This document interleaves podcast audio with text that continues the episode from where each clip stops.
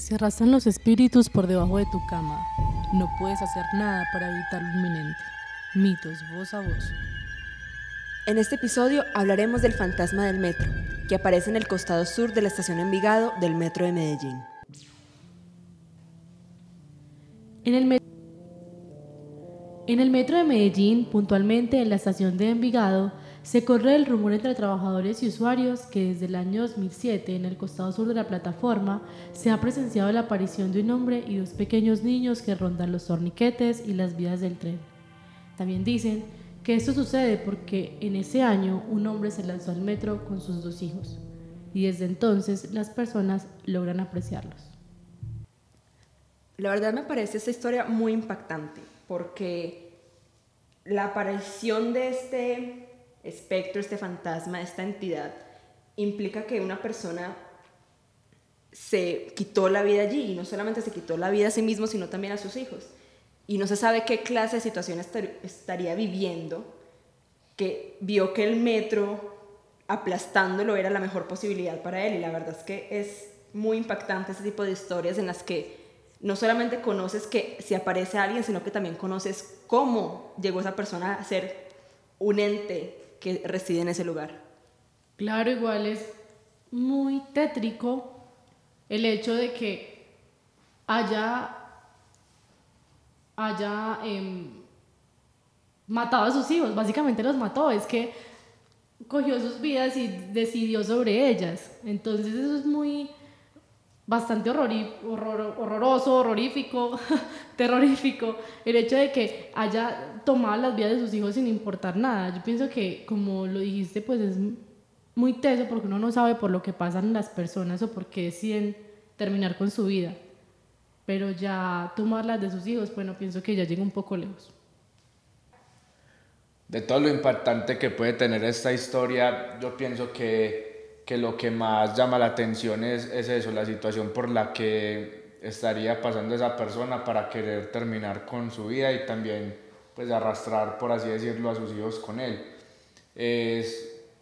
pues es algo que uno no, no dimensiona porque uno, uno pasa muchas veces por la estación Envigado y uno va pues en lo suyo y, y, y en sus quehaceres y no, no le para muchas bolas a eso, pero, pero ya uno sabiendo esta historia y estando pues en, en horas de la noche con la estación sola que están a punto de pasar los últimos trenes, yo sí me pondría a pensar un poquito pues a, a reflexionar qué, qué estaría pasando por la mente de esa persona para querer hacer eso con, con sus propios hijos. Sí, la verdad es que pues, es muy difícil juzgarlo realmente porque uno dice, uy, no, qué mala persona porque mató a sus hijos. Pero pues,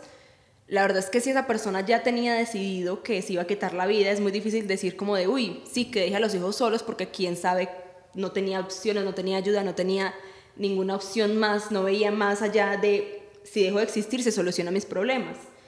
Y la verdad es que pues esas situaciones se dan muchísimo más de lo que queremos admitir y se dan muchísimo especialmente en el metro porque es una alternativa, digamos,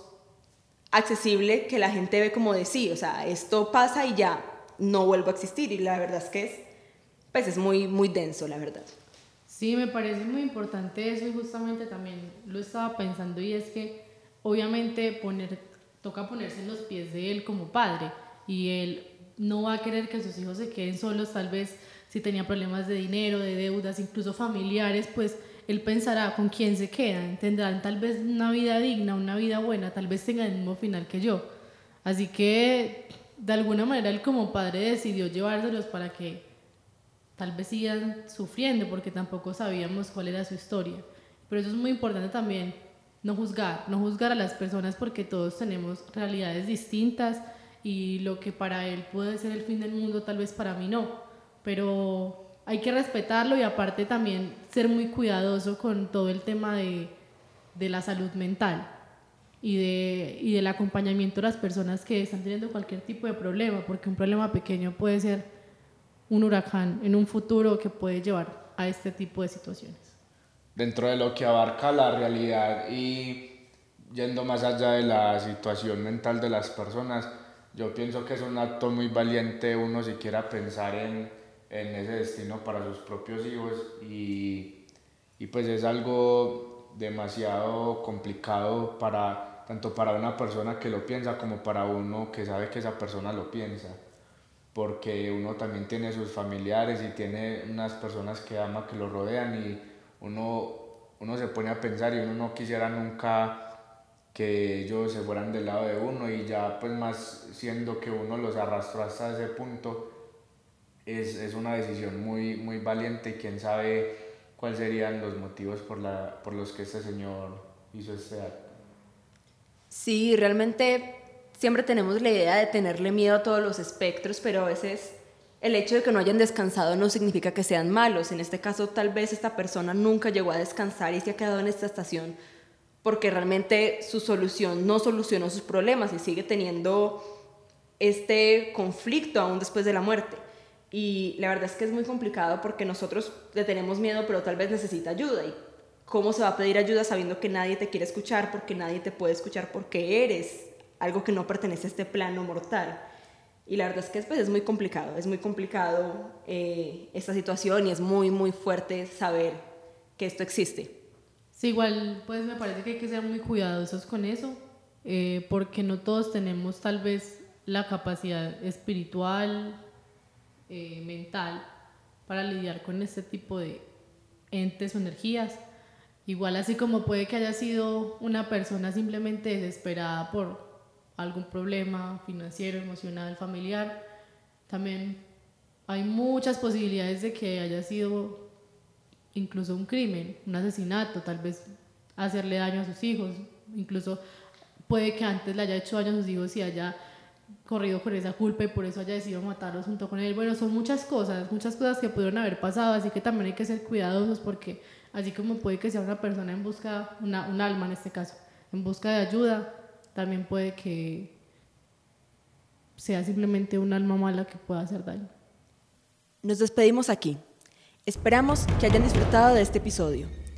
Este podcast hace parte del Limbo Documental Expandido. Recuerda seguirnos en Instagram, arroba limbo.2022. Para más contenido puedes entrar a nuestra página web limbo.com.co.